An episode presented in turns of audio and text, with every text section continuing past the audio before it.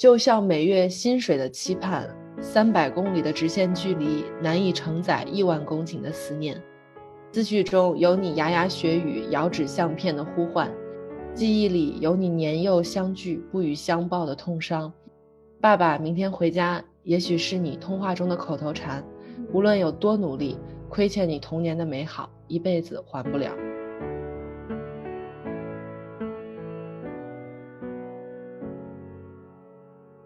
那据我的了解，那些孩子很小，可能他就出生在这个城市的城中村里面。他其实对老家是不熟悉的远方。觉得其实任何只要是有漂泊经历的人，他都会有这样的一些相似的一个感触，就是有一句话不是说嘛，就是家它是让你走出去之后，然后你就知道再也回不去的一个地方。所以我觉得这些这些小孩他们也有一种就是留不下的城市，然后回不去的家乡。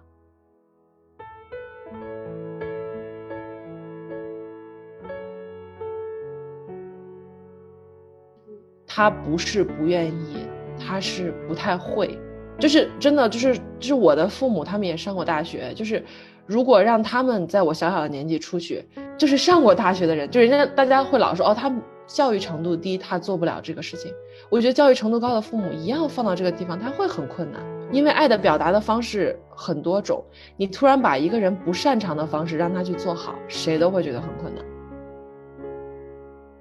这个群体的话一直在服务其他人，包括工厂里面的保洁啊，或者说快递，但是很少有人去关注服务他们。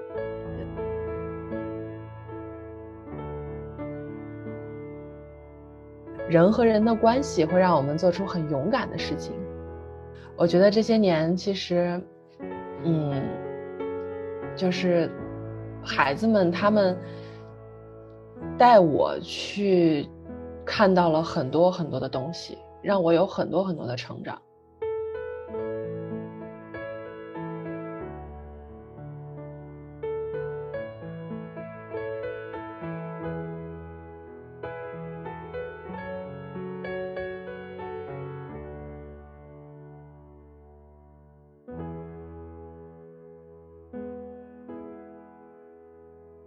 Seed 的听众朋友们，大家好，欢迎大家收听新一期的 Seed 社创电台，我是主持人舒楠。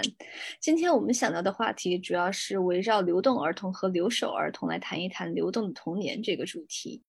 当我们很多人想到童年的时候，我们可能都会想到一种非常稳定的、温暖的，被爷爷奶奶、爸爸妈妈所围绕的这样的一幅画面。毕竟，相比较于很多人从十八岁之后可能就外出去求学或者是打工。相比较那一段比较漂泊的成年时光，可能童年是让我们想起来最稳定的、最温暖的一个儿时记忆。但我们今天想关注的这样的一个群体呢，他们从童年时期就已经开始过上了一种比较漂泊。一直处在异乡人和夹缝人这样的一个状态当中。然后今天在做播客之前，我也特别查了一下数据，就是根据国家统计局呢，二零一五年说中国儿童人口状况的一个数据，在全国零到十七岁的流动人口差不多是有两千四百二十六万，而留守儿童的人口规模是有六千八百七十七万，所以一共受人口流动影响的儿童总数就差不多有一亿人，而这个占了中国儿童总人口的百分之三十八。所以这个数字其实是非常惊人的，这也是我们想来谈一谈今天这个流动的童年这个话题的一个很重要的一个原因。今天我们也非常高兴的请到了两位嘉宾，非常敬佩这两位嘉宾，因为我觉得他们都在非常认真的、非常踏实的、一心一意的在为这两个群体去解决和满足他们的教育需求和情感需求。那我们就先请这两位嘉宾给我们的听众朋友们打个招呼吧。玉涵，你先来吧。Seed 播客的听众，大家好！我自己现在也变成了 Seed 播客的一个粉丝，所以超真的真的超开心，可以有机会来呃跟大家分享我的工作。好的，王博。Hello，大家早上好，就先这样吧，大家好。两位嘉宾都太含蓄了哈。那我们先请两位嘉宾，就是先简单的做一个自我介绍吧，就是聊一聊，呃，你们为什么会做这样的一个项目，再聊一聊你们做这个项目的一些初心，以及这一路的一些心路历程，也可以给我们的听众朋友们就先简单的介绍你们的项目。好的，我现在先说一下我人吧，我人在贵州的黔南地区，一个布依族苗族的这个比较集中的一个州的一个县城，叫做罗甸县。嗯，它很热，它是一个四季水果飘香的地方，然后它在一个山洼洼里面，所以它用了那个沉甸甸的垫子，它的四周都是山。对，然后它现在在吃沃柑，等到过一段时间就有火龙果，然后冬天就有啊橙子。嗯，我和这个地方结缘，对，就开始我这个项目是在二零一二年。我们从最开始的支教，然后变成了现在的主要任务，就是支持外出工作的父母和他们留在家乡的孩子远距离的情感的互动，是这么一个工作。为什么会有这样子的一个转变呢？是这样子，二零一二年我刚刚从这个大学毕业，然后当时就小时候心里就很向往，就是去农村啊，去支啊这种经历。所以大学一毕业就在网上查，就是哪里有支教的机会，就查到了有一个组织。我当时还就是给他们留言，我说还剩就是还有没有位置了，因为我报名比较晚。然后他们说还有一个，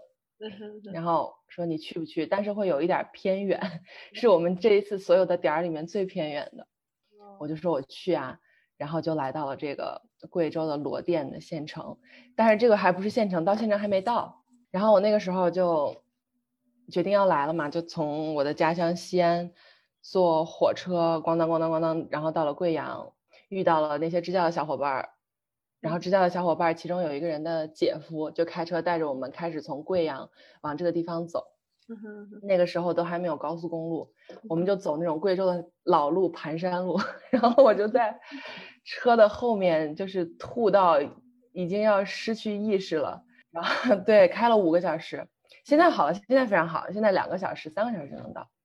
那时候就来到了这里，对我以为到了县城就已经到了，那个时候我们的县城都还没有高楼。对，现在就是外面这种基础建设很厉害。对我自己也住在一个高层里面，那个时候是没有的。我说啊，到了，结果他们说还没有，先睡觉，然后第二天再去。所以我们第二天又一大早起来，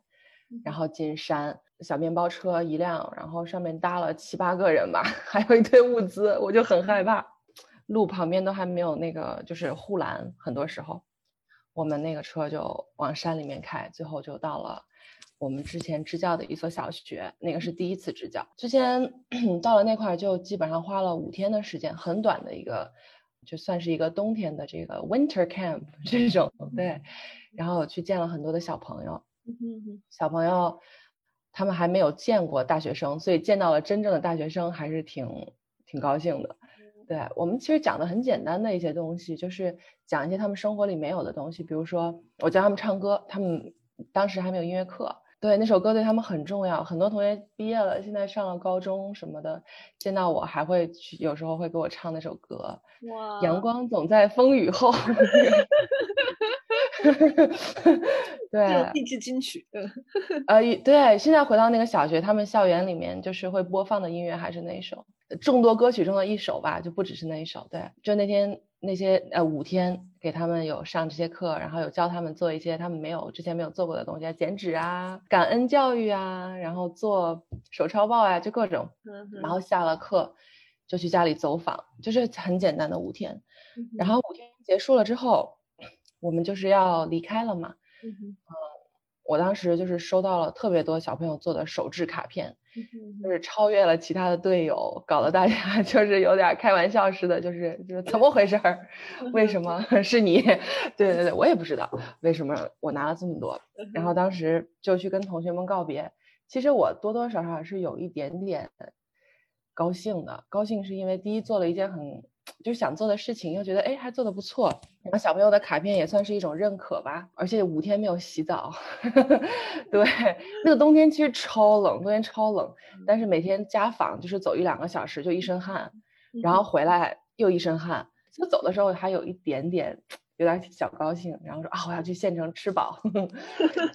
去洗澡，对，洗澡然后吃饱，结果就去跟他们告别。然后那个告别就基本上把之后我的很多的路线都改变了。我去，他们很多小朋友都哭了，就是这个我真的没想到，就是我是挺喜悦的进了教室，一看那个我的心情就变了。当时有一个小女孩，她就拉着我的手，攥着我的手，就是整个其不是，其实都不是攥着手，她是缠住你的胳膊，然后就跟我说：“她说你能不能留下来，嗯，陪我们过年？”然后我当时就跟他讲，我说：“我说我我们没有经费了，而且我也得回家过年的时候。”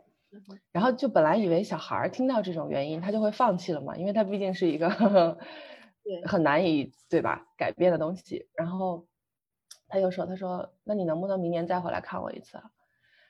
然后他当时讲这个明年的时候，我心里就，哎呀，就是很多的感受，就是因为明年就是见大人，一年见一次大人，其实可能就是他们那个那些孩子的一个频率吧。因为他们的父母刚刚出去外出去工作，然后他可能觉得老师也是一年会来一次。然后我的小时候我自己也是，嗯，单亲的家庭，所以我见我妈妈也是一年见一次，因为她去了外地工作，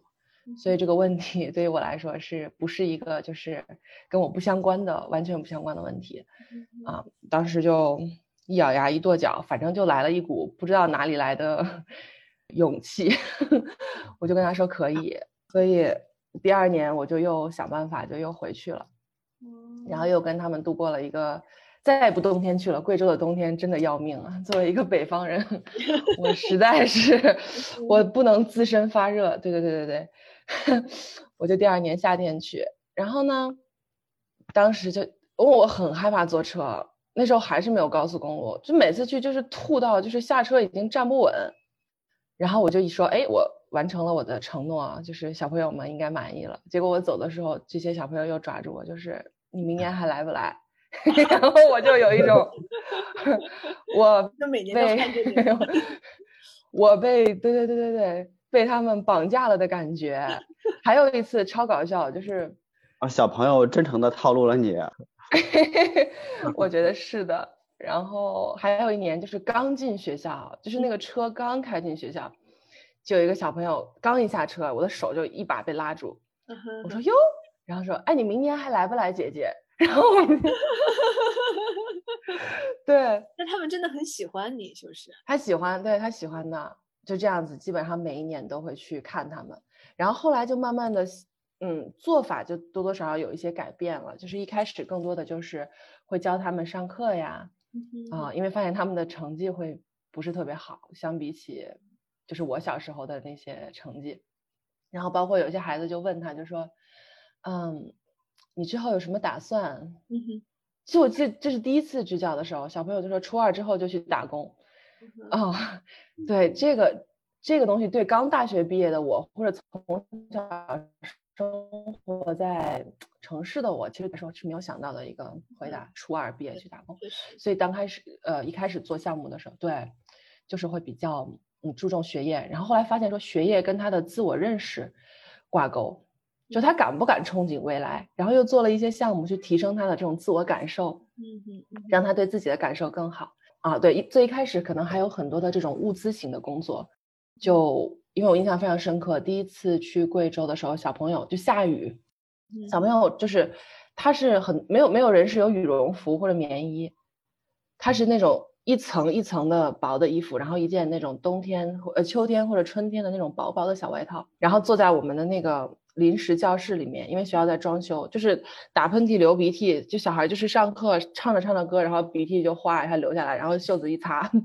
印象太深刻了。然后没有雨鞋，那个时候还是泥路，没有水泥路，鞋子是湿的，然后淋湿，上课带个塑料袋过来，就是这种情况。所以我们一开始很多的。工作都是集中在给他们提供物资，比如说书这个，然后还有我给他们学校建了一个医务室，然后一些基础的药物，我就说以后你们村子啊，你们什么有有问题，大家都可以来拿这些药物，就还训练了一些医药员这种。然后因为雨鞋这个事儿实在是太印象太深刻了，我就说小孩一定不能光湿着脚然后在学校待一天，所以我记得很早，我人生第一次筹款就是给他们全校的学生买了一双雨鞋。对，就是那种物资型的。然后后来，慢慢的就改变了一些做法，就是因为也是孩子们告诉我的。二零一四、二零一五那，我忘了具体是哪一年，就是即将要在离开学校的时候，就有一个小女孩，非常非常活泼，四年级告别的时候过来把我一抱，我就说哟，这么舍不得我，然后，但是她突然就是头蒙在我的胸口，就开始哇哇大哭，真的是那种哇哇大哭，然后她就开始说，她说嗯，你比我的爸爸妈妈对我还要好，他说他们不管我。这个话我现在都记得非常非常清楚。当时我穿着他们少数民族的服装，布依族的服装，然后我的我的跟我一起去支教的人以为我们俩在做一个很温情的告别，还给我俩拍了个照，因为我在抱着他。但其实我那个时候就是，嗯，很无措，就是我要说什么。然后我那天安慰了他很多，我就说。你爸爸妈妈很忙，就是我能想到的，一直在跟他讲。我说他一定不是不在乎你，他很忙，但是我感觉他其实没有没有起太多的作用。然后这个事情我就记住了。然后第二年回到贵州，我去了更多的学校，然后去做一些可复制性的项目。然后那个时候我又给两个学校的学生发了一些卡片，我就说你们对父母有没有什么想表达的？你们可以写在这个上面。然后我没有想到，很多孩子拿到这个卡片之后，他都没有怎么想，然后他就开始低着头，就是整个教室安静，然后连最后就是可能教室最后的同学，基本上会是比较淘气的同学，都在写。我没有见过他们什么课是这样。然后那个卡片上就有收集到孩子们一些感受吧，就是还是有。不少吧，有一半儿，最起码有一半儿，就是他对父母外出的这个东西他不理解，就是他真的不明白你为什么要出去。别的小朋友有一个父母或两个父母在家，为什么你要出去？然后也有的孩子就会说，嗯，为什么你跟我打电话只是说学习，你怎么不问我吃饭了没有？你有没有想我？就是他不知道他父母有没有想他，所以这个地方就让我发现说，原来我的我们的孩子们他们在。校园的生活之后，他的心里面还是有很多他的情感需要，然后这个情感需要很多是和他的外出的爸爸妈妈有关系，所以我们的。项目才慢慢开始思考说，我们怎么样重建他们的情感上的联系，不是说父母到了外地就完全没有跟孩子情感上互动的机会，所以我们就开始思考，就慢慢有了现在的项目。嗯。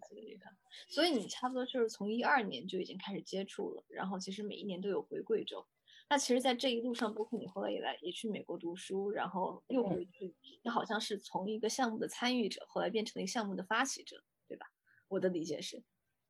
嗯，对，我觉得差不多是这样。因为以前其实也有发起啦，就是不是一直跟着别人在去支教了，而是自己思考了一些项目，但那个时候都是没有想过自己要全职做这个。就是真的来到了他们的生活的旁边，这个是真的是在美国上完学之后才做出的选择吧？对，一九年对吧？你是在一九年回国的时候？嗯，一九年的夏天。嗯，因为我想象就是你只是一年去那几天，然后时不时打个电话，跟你真真实实的住在那儿，那个还是很不一样的一个生活状态。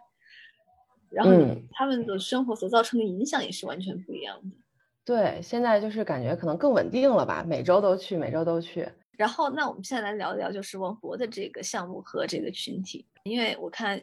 玉涵主要是关注的，其实都是比较接近于我们常所说的这个留守儿童这个群体，就是他们的父母外出打工，然后他们可能是自己是在老家待着。你可以聊一聊王博，就是你为什么会选择做这样的一番事业，为什么会发起这样的一个项目，以及就是你做这个项目这一路的一些心路历程。可以跟我们谈一谈。呃，好嘞，好嘞，就是在地域和空间上的话，就可能和小钟老师有一些不一样啊。比如小钟老师的话，他是在贵州山区那边是留守儿童，然后呢，我现在是在北京的五环外，这是一个城中村，是流动儿童。但是其实从概念上来说，包括人群上来说的话，流动和留守儿他们是一个不可分割的一个群体，或者说他们他们是同一个群体。为什么呢？第一个是说，他们的父母是同一批人，他们的父母的话都是从农村啊或者小镇到城市里面打工的，只是说把孩子带到身边了，比如把孩子带到这个北京的城中村了，孩子就叫做流动儿童。那孩子流到那个贵州老家了，孩子就是留守儿童，这是其中一个。第二个是说，流动和留守儿童这个他们俩。会互相转换的，比如同一个孩子，对吧？那他小时候的话，可以在北京的城中村里面读打工子弟小学，但因为他没有学籍，他到了五六年级之后的话，他就要被迫回老家。比如他老家如果是贵州的，那五六年级之后的话，他在北京没有学籍，读不了初中、高中，考不了学，那他就回到这个贵州了，就成为留守儿童了。其实我们是同一个概念啊，包括我和小钟老师，我们在服务的是同一个群体。对，我觉得王默你这个讲的特别好，因为我确实就是觉得这两个群体他们是一个相对的，而且它其实是一个不可分割，而且它一直都是一个在一个关系当中的这样两个概念。所以那个王博，所以你先还再先跟我们的听众朋友做个你的自我介绍吧。我看从哪自我介绍？我是就是我老家是河南的啊，河南农村的。呃，那就是我从小的话，就是我的叔叔啊，还有我的这个伯伯，他们都是进城打工的人。嗯哼哼。但是呢，我是一直在上学，包括我那些堂兄弟，他们就是大概初二、初三呀，都已经开始去打工了。因为呃，一直上学的话，其实在农村家庭来说的话，他们就是投入，而不是一个产出。那我们其实呃，我在外上学的话，我们每年的话，只是过年的时候，每年在老家聚一回，然后。又像候鸟一样啊，他们出去打工，我继续上学。其实呢，我在上学的时候的话，对这个打工群体在外面的生活什么样子的，我其实并不了解。呃，很巧合啊，和小钟老师一样的，也是二零一二年。二零一二年的话，我当时在河南郑州参与了一个公益项目，当时是走访打工子弟学校，我骑个这个电车去到城中村去看不同的打工子弟学校，那也是我第一次去走进这个城中村。有一天下午的话，我去了一个打工子弟小学，那个小说是小学，其实更像一个小的院子，非常的低那个院墙。然后呢，他们那个教室呢，大概一二十平米，就是只有一个门儿，四周的话是没有窗户的。他们的桌子什么样子呢？桌子的话是那种长木板儿，还有那些砖头给垒起来了。那小孩围着那个桌子转一圈，面着那个墙在读书，也没有风扇。当我走进来的时候的话，孩子们都冲我笑，啊，就非常淳朴的笑。就那一刻的话，我还蛮震惊的。为什么呢？就因为让我想起来我小时候在村子里面去读书那个光景。我们小时候的话也是没有教室的，我们是用了我们那个村委会的一一间这个教室，当时也是那个长木板，然后弄个桌子，椅子的话是每个小朋友从自己家去搬过来的。当时我就很诧异，就过了这个二十年之后的话，就是在国内还是有很多孩子在这样简陋的条件下去学习。那些孩子就像我在老家农村里面，我那些堂兄弟他们的孩子。但是在二零一二年之前的话，我却从未没有关注过这个群体。当时给我还蛮大的震惊的。就从那之后的话，就是我想就是来为这个群体做点事儿。从那开始就开始一直关注服务留守儿童这一块儿。对，因为我听着就是你跟玉涵其实都有一种就是一个偶然的契机，然后就是进入了，然后这一呃就是这个事业给你们的触动其实非常大，但是其实也有之后的不断的思考，然后更多的一些选择，然后你们决定就是更多的去投入自己的时间和精力在这个事业当中。那我们就可以先从王博所做的这个同心学校我们开始聊起吧。那王博，你可不可以就是先跟我们简单的讲讲，就是你们这个学校所服务的那个群体是怎样的？就比如说他们的父母都是一群怎样的一些人，然后他们的小孩是一群怎样的，他们的年龄段是怎样的？就先给我们一个观众们一个大概的一个了解。嗯，呃，就是我们这个城中村的话，在五环外，呃，来自就是全国各地的都有，但是大多数的话是河北的，然后东北的，还有山东、河南的，啊，包括也会有些四川的这些家长。他们一般都是在这个七零后和八零后这样一个主体。那我们这个学校的话，呃，这些父母他们的工作，你像咱们日常能够接触到的快一些快递啊、外卖啊，包括这个保洁阿姨，然后我们的保育阿姨，主要做这些。也有一些的话，就是就是在城中村里面卖菜的，或者开一个小的商店。因为在北方的话是没有这个工厂大工业流水线的。都是一些以服务行业为主，那这些孩子的话，呃，大多数是在零五后啊，零五后。那我们这个服务这一群孩子的话，是从那个三岁到十二岁，我们提供这个幼儿园还有小学这个阶段的日常的教学啊，这是一类。第二类的话，我们也会提供一些呃图书馆包括空间的呃这样的一个功能。第三个的话，也会给孩子们提供一些优质的课程，比如给他们赋能啊，然后他们有些孩子。呃，做一些厨艺课程啊，就为什么我们做厨艺课程的话，是基于之前我们去去家访啊，去到他们那个出租房里去家访，我们我们就放学之后跟着孩子，想了解一下这个孩子他的日常的轨迹，包括他在家里面每个时间段在做些什么，他们的心情什么样子的。那我们就发现他的父母的话，一般晚上九点或者说晚的是十一点才下班，那孩子回去之后的话，家里没有人，然后他们一般是在外面。胡同里面小朋友玩耍之后的话，就自个儿下方便面，或者是说那个等到父母回来九点之后才吃晚餐。周末的话，他们呃父母还要上班，因为他没有固定的双休日，他们是调休的，每个月可能休一天两天。周末的话，孩子还是没有人去照顾嘛。那孩子的话，当时是家长给他们一天给五块钱啊，早上的话就不吃饭，中午的话去买点五毛钱的小零食。当时我们就发现有这样一个。痛点啊，这孩子们他正在长身体，每天都吃那些呃垃圾的小食品。第二是说他的饮食不固定，对孩子的成长、身体发育是不好的。那我们当时是在想，那这到底是一个孩子的需求，还是说大多数孩子都是这样一个需求呢？我们就在社区里面发起了一个投票，让家长和孩子，然后去来看一看他们的孩子是不是需要这个课程。啊，就很多家长和孩子来做一个调研，我们当时列了十几种课程，他们最后选出来这个厨艺课程啊，他们还是蛮喜欢的。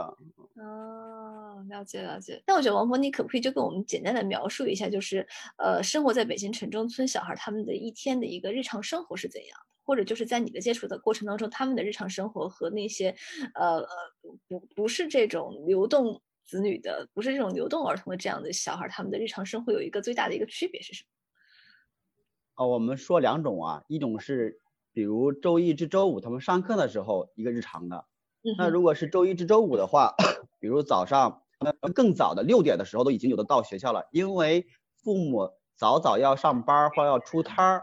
没人照顾他们，呃，很早的到学校了。那在学校的话就是正常的呃上课呀，然后午休啊。那放学之后的话，他们没地方待，他们就会三五个小朋友成群，在那个小胡同里面去那个跳皮筋啊，或者去投那个沙包。六点之后各回各家了，各回各家，但没有人，他们就会躺在床上自个儿跟那发呆或者睡一会儿，有时候会写写作业，等父母回来。对，有时候睡着了，父母回来之后会把他们叫醒，一起吃个晚餐，这是正常上学的那个轨迹。第二是说。周末和寒暑假，特别是暑假，那周末的话，父母去上班，然后他们没人看管，就是几个小朋友的话，就在那个城村大小胡同里去逛啊，去转呀，骑个车疯跑。暑假的话也是这样，暑假的话，现在的小朋友的话是父母为了让他们在家待得住啊，呃，有时候会给他们手机，他们老刷抖音啊，老玩这个东西，呃，那。他们就是暑假这个小朋友的话，他们的时间没有固定的，没有安排的，就像一张白纸，他们想做什么就做什么。那城市的孩子呢，啊，他们一天的这个时间就像一个做好了时间表格的一个日程。早上几点吃饭，上午要去学什么钢琴，下午中午要去学游泳，和晚上要干什么，就很清晰的一个表格。啊，这城市孩子的大概一个周末或者说暑假的一个呃日程。那流动儿童的话，他们完全是没有安排的，是一张白的。嗯哼嗯哼，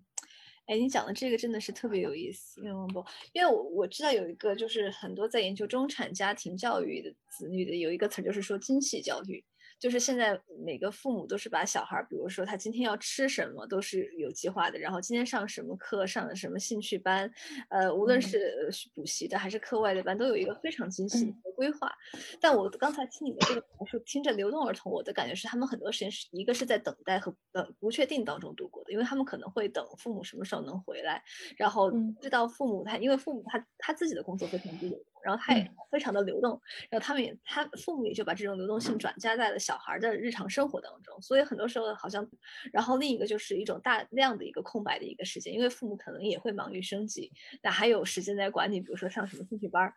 所以我觉得这个听着还是给我一个非常直观的冲击，就是你能明显的感觉到这个流动儿童和我们所谓的城市里的小孩，一个中产阶层家家庭小孩的一个非常不一样的一个日常生活。那我觉得，嗯，王波给我可不可以跟我们谈一谈，就是你觉得这波小孩现在他们面临的一些比较最大的一些挑战是什么？就是或者你觉得你们这个项目能呃能否给他们提供一个，就是他们觉得以自己也可以跟城市里的小朋友好像差不多相似的一个日常？呃，具体到这个流动儿童的话，那他们具体的这个困境挑战的话，是这样的，就第一个是说。他能不能在父母身边有学上，这就是一个很大的挑战。像一五年的时候，我有一个学生，是一个小女生，呃，新学期开学了，本来要上读六年级了嘛，新年级开学她没有来，那他们班主任的话，下午就喊到我，还有几个支教老师，包括他们的一些那个呃班里的同学，说这个小朋友的话，呃，这学期没来，听他妹妹说啊，他已经到这个村子里面的一个商场去当导购了。那咱们几个一起去看一下他啊，看一下聊一聊情况，让这个孩子知道，哎，老师和同学都会关注他，有可能他还重新来到这个学校读书嘛。那当时我也是想，哎，是不是那个家里面经济困难，我们想想办法，对吧？呃，当时还想好措辞了，借到商家，这是还是未成年嘛，还不到十二岁的话，你就是共同共是违法的。我们一群人就穿越那个成都的小商业街去找那孩子。那孩子大老远就看到我们一群人了，一看见我们的话，他就躲起来了，躲到那个湿衣柜里面了。我敲敲门，他他他他不吭声。他班主任一来啊，他班主任一来就喊他的名字，小女孩就就出来了。他不出来，他他也不看我们，他盯他的他这鞋鞋尖儿。呃，老师就问他们嘛，哎，你为什么不来上学？是不是家里困难呀？是妈妈不让来上学了吗？那小女孩一听这个就哭了。她不是。不是她妈妈不愿意来上学，她妈妈很，她父母很支持她读书，是她自己决定的。为什么呢？因为他要面临的一个选择，如果他要继续去读六年级的话，要升初中，他要独自一个人回老家，他就会成为那个留守儿童，没有人陪伴他，他宁可辍学留在父母身边，然后呢，也不愿意回老家，那孩子就成这样了。那这只是一个孩子的例子，但是很多城中村的流动儿童的话。每年到了五六月份毕业的时候，他们其实都面临这样一个困境和选择。那我们还是希望这些孩子能够在父母身边有学上的，所以我们当时就办了这个学校嘛。这是第一个，就是他得有上学的权利啊，在父母身边成长的权利。第二个是说适合这些孩子成长的安全的空间，还有这个教育产品啊，教育课程或者教育课程。因为现有的这些教育课程和教育方式的话，其实有些东西并不适合这个年代的这个时代的孩子成长，就需要开发一些新的适合他们的。呃，就是主要是这两个吧。对，我觉得呃，王博讲的这这这两个例子都特别好，因为至少让我听着，我是觉得这个东西还是非常强的冲击力。因为我没有想过的是，这些小孩可能每一年都在做这样一个选择，可能对大部分城市中的小孩，他觉得这是一个非常理所当然的。一个非常顺理成章、水到渠成，就是从小学、中学这么一步步读上去。所以我觉得这个确实是对这么年纪这么轻的小孩就已经是一种非常精神和心灵的一种非常大的一种压力。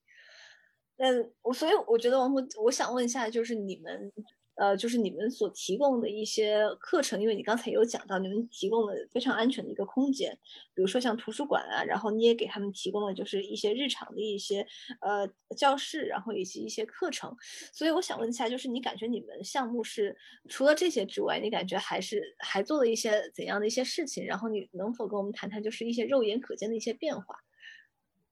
那我先说一下图一个图书馆的这个这个例子吧。是这样，我们在。哦，在学校办了一个图书馆，办了一个图书馆的话，呃，因为是孩子放学之后，包括周末嘛，他们那个没地方待，租的平房的话，租的这个出租房，一般都是一家三口住个一二十平的，连张书桌都放不下啊。我们希望的话，孩子有一个安全舒适的环境去读书、去写作业。那我们当时采用的是大馆长和小馆长制，就是孩子们他来做小义工，来做馆长。那当时是一六年的时候，有个小女孩，我们可以叫她素素。嗯那她就是一直作为小馆长，跟着我们呃大的志愿者一起去读书啊，然后一起去组织小义工的活动。嗯，她就一直在积累这个读书量嘛。然后到了六年级的时候了，我们当时在校园里面做了一个呃版外阅读，就看哪些小朋友的话，在这几年当中的话，他们的阅读量就不管什么样的书都可以啊，包括是教科书也行，就是你阅读那个数字的量的话，达到百万数字了，那我们给他发一个小的这个证书，那这孩子就入就入选了。这个是说他他确实积累了一定的阅读量。第二个是说，啊，他在这过程当中培养一种一种自信。那每天中午的话，孩子们不能回来回到家里面，他们就在这个学校里面去午休。很多孩大孩子他们不愿意休息，不愿意休息的话，那他们班级里面就发起了，他发起了一个活动，就在班级里面中午给大家讲这个小故事，讲历史故事。嗯哼哎，同学们一听还挺有意思，觉得他他很博学，还给他起了个名儿叫小博士。他一对他他一个人的话，就把他整个班的那个阅读给氛围给给给带起来了。后来的话，他是回到老家了，他回到老家了，他老家是河南信阳的啊。他老家的话，前段时间我跟他联系的话，他还一直在保持着阅读的习惯，嗯然后只不过是说他阅读的兴趣和内容已经变了。小时候更多的是童话或者说历史，现在他看的更多是科普。哎，我真的觉嗯得你留给他们一个好重要的礼物，就是这个图书馆。就是他不论走到哪里，可能因为我们身边有这种孩子，就是刚刚在外地读完了小学，然后回来读初中，都会有一些不适应。对是的，然后可能交朋友啊，然后去了解当地的文化，包括语言。我们有的同学回来是那种潮，有一点广东的 那种口音。对，之前还有啊啊啊对前段时间有一个男孩稍微有一点那个福福建，因为他小时候在福建，但是嗯，就是说交朋友啊什么的都需要更长的时间，但是这个书这个东西是他手编的，嗯就是他一个很安全的地方。我那个福建回来的学生他就非常喜欢书，所以你刚才说到这个书这个东西，我觉得哇，真的给了他一生的一个礼物。对我是我也是这么觉得的，因为我觉得其实小孩儿，因为我其实从来就不相信那么多的补习班，我觉得最重要的就是你要培养小孩儿这种学习的阅读的兴趣，尤其阅读它真的就是开卷有益的这样的一个事情，尤其在当下这么一个快餐和速食文化的一个嗯氛围之下，我觉得爱阅读的小孩儿一定不会过得太差。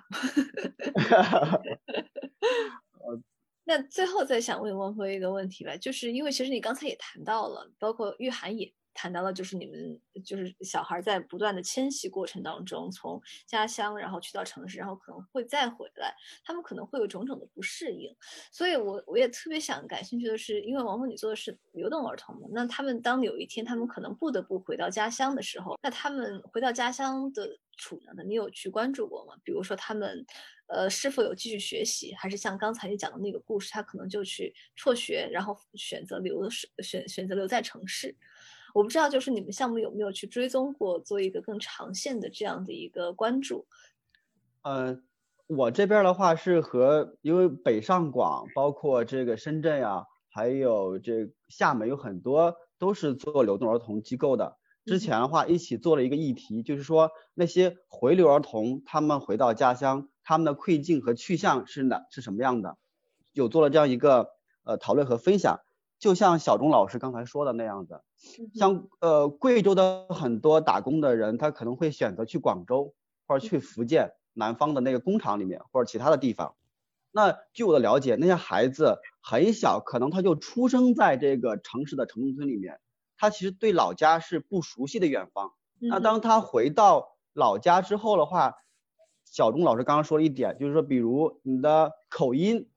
你从籍贯来算的话，你是贵州人，对吧？但是呢，你从小生长在这个广州的城中村里面，你一说话一股这个粤语味儿，回到老家，其实你是一个怎么说呢？外来的小朋友，当地小朋友的话，多少还是会有一些这个融入吧，呃，会有一些会有一些挑战，比如嘲笑啊，或者说什么的，这是一个。第二是说，包括因为他到一个环境当中的话，他所有的关系都断裂了，他需要去重建关系。在城里面生活习惯，他每天的路径，他每天要做的事，他的朋友，他的家长、他的这个老师，在那一刻断裂了，而且是说远距离空间上的话，你再去线链接很难，包括有一些写信啊、打电话，那那是一种方式。他到一个新的老家，他要重新去建立这个关系啊，这个可能是更大的一个挑战，而不是说学业。当然学业上也会有一些挑战，你比如可能是，呃，在北京可能是北京的这个教材。然后你回到老家，可能是人教版，或者说当地的这个教材，包括每个地方的呃老师上课的节奏还有内容都不一样，这都是挑战啊。但是我个人觉得的话，更大的挑战是说他在一个新的环境当中如何去重塑自己的关系，然后让他觉得是友好的、是安全的，能够去进一步再说是学业也好，其他也好。嗯，是我我见到一些同学，就是刚才王博有说到的，我有一个学生，他小时候就是出生在浙江，然后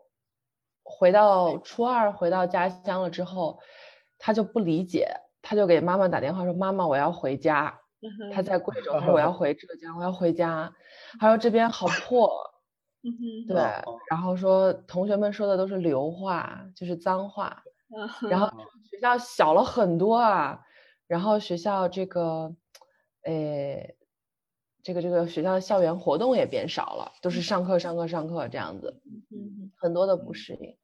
对，然后我觉得其实重建关系这一点真的是一个极大的挑战，就是说这些学习啊什么的，这都不是最着急的，最着急的就是他在这儿，他感觉他是谁。对，所以我们之前有去上海，然后去做一些父母的课堂，就是去到了那个呃社区中心。很多父母他也就考虑要不要送孩子回去，所以我们就有跟他们讲说，因为父母们当时他们在讨论的很集中的问题是，我的孩子生活上不适应怎么办？比如说他如果跟爷爷奶奶生活，可能有的时候暑假回去过或寒假回去过，说，哎，这个小孩原来跟我在一起，他想要什么我就给他买了，回到爷爷奶奶身边，平时一些喜欢的呀，小女孩喜欢的那种贵的东西，他就不敢要了，比如可能小皮筋儿啊、小发卡呀，他不跟爷爷奶奶要，或者说，嗯。他回去这个用手机啊，怎么怎么就会很担心这些东西哦，对，还担心孩子住校啊这种，对，哎，能不能找到上学的路啊？这些担心很多很细节的生活上的东西。然后后来我就跟大家说，就是我们发现，在贵州很多的孩子，他回来可能他以前在老家的时候，他不用自己去打水洗澡，像我们的初中的同学，他也不是对，有时候是洗澡，就冬天他要提一个大桶到学校的那个集中的。呃，接水的地方，然后提上去，然后兑上一些凉水，这样擦一擦呀，洗一洗。对这些事情，其实小孩掌握的都蛮快的。包括他从跟父母住，一下变成了跟好多小伙伴一起住，他都 OK。但是他需要的是，包括他吃东西，他可能以前在潮汕 早上吃的是稀饭，然后配橄榄菜。我有个学生说他他他要吃橄榄菜，对。回到这边早上吃辣的那种粉。这些他 对他都 OK 的，但是他很需要他在适应的过程中，他的适应被别人看见，他的困难被他的老师或者他的家人所知道，这个心理上觉得说我有个伴儿，这种是特别特别重要。所以我就跟父母说，你们真的不用太担心，他说不定他特别想要，他过一阵子他会跟他爷爷奶奶说的，但是呢，我们就多去问问他，就是。你那时候在想什么？你怎么克服的这些？哎，你回到老家和在这边有什么不同？多给他这些机会，让他去说，让他觉得他被听见了，他被陪伴了。对，所以就是回到王博老师刚才说的这种关系，怎么去维持？包括父母的关系没有断裂，对吧？不像小伙伴一样，可能离开了是断裂了，真的就再也不联系了。有的什么手机一丢，QQ 一丢没了。我有学生就是没有了。对，我觉得两位嘉宾都讲的特别好，而且我觉得你们俩都在强调一个，就是自我身份认同，这个就是我是谁，然后怎么去处理夹缝人和异乡人的这样的一个状态。这个状态倒是不陌生，因为我觉得中国毕竟是有一个，就是可能改革开放以来，有可能世界历史上、人类历史上规模上最大的一个人口流动。我觉得哪怕是我们就是在国外求学的。都同样会面临这样的问题，哪怕是你在美国生活，那你的小孩可能会面临自己的身份认同问题。然后你哪怕是在国外读书，然后读书，然后你回国，可能也会面临一些人际关系上的不适应。所以我觉得，其实听那一段，就是他们这些小孩，他们作为一个异乡人摇摆的这个状态，我觉得其实任何只要是有漂泊经历的人。他都会有这样的一些相似的一个感触。就是有一句话不是说嘛，就是家它是让你走出去之后，然后你就知道再也回不去的一个地方。所以我觉得这些这些小孩他们也有一种就是留不下的城市，然后回不去的家乡。尤其我们曾经的那些古诗句，就是乡音不改鬓毛衰，但现在乡音已经没有了。所以他到底应该是属于哪个地方？所以我能够感受到一种非常强烈的，他们在这样小的一个年纪就开始过这样一种夹缝人和中间人的这样的一个状态的那种不易。所以，那我们再聊一聊就是御寒的这个项目吧。嗯，好的，好的。我我首先我想谢谢王波老师刚才的分享，就是你说起那些画面，在我的脑子里真的是就是比如说在那个学校里面搭的木板上课呀，然后那个小女孩钻到试衣间里面，哇，听的。听得我心里真的非常非常的不是滋味，但是我一想到童心就给了他这样一个安全又很愉快的空间，我就觉得好棒。有机会去北京，真的要去童心看一看，然后帮帮忙啊，看我能做点什么，学习学习。对对对，嗯，好，那我这边我们其实是这样子的，我们前段时间我们团队内部还重新对于这个项目怎么去呈现它做了一些。嗯，讨论讨论了还蛮久，对，所以我给大家说一下我们的最新版本。我们其实服务的对象呢是外出工作的父母，这种方式是和在父母的身边和在孩子的身边找到适合他们远距离交流的方式。嗯嗯，对，然后最终希望达到的目的就是说，能够让父母和孩子的这个关系。可以更加的紧密，那关系更加紧密，就会他一部分他会帮助父母在外面工作，你就更有更安心一些，不会觉得说我出来好像就是错了，我出来就是完全没有办法陪伴我的孩子。我们的有一些父母真的是这样，在孩子这一边，就是说孩子他能够感受到持续而稳定的关爱，这种关爱可能是他的，比如说像我们这些志愿者老师能给他，但是最终我们没有办法像他父母这样。不管是志愿者啊，还是他的老师，真的都不能，我觉得不能取代他父母的这种长期的这么用心的去去做，对，所以就是这么一个服务的模式。希望我讲清楚了，希望我团队听的时候觉得，嗯，小周说清楚了，对，清楚的，嗯，好的。那你可以讲讲，就是他们的父母大概现在是在哪些城市，然后他们的父母在从事一些怎样的一些工作？这些小孩他们的年龄层大概是多少？嗯，我们的学生，我们现在工作的学生，了解他的这种情感交流的窗口有从小学一直到高中。小学小的，就是有时候还有幼儿园那种表语言表达稍微比较好一点的，那就可能到了六岁、五岁。然后大的孩子就是还在上高中的，可以达到十九岁、二十岁这个样子，因为他们上学会比较晚，因为他们不同年龄段是其实。嗯，情感的需求挺类似的，但是又不一样，因为你发展的阶段不一样嘛。对，所以我们就会有一所小学、一所初中、一所高中，去和他们一小，就是我们会有一个固定的小组，跟同学们去讨论，嗯，你的情感需要。对，他们的父母的工作，基本上我了解到的是工厂比较多，他们就是浙江，然后广东这两个地方会比较多，然后工种嘛。就是父母有做一些东西，比如说做眼影盘，女生化妆的那个眼影，对，然后还有男生也可以用，不好意思，男生女生都可以用的眼影，对对对对对，眼影盘，然后有做娃娃，还有做装饰品，比如说手镯，哦，我有两个学生给我送了他们父母做的手镯，我有两串，哇，好珍贵，对对对对对，那种珠子的，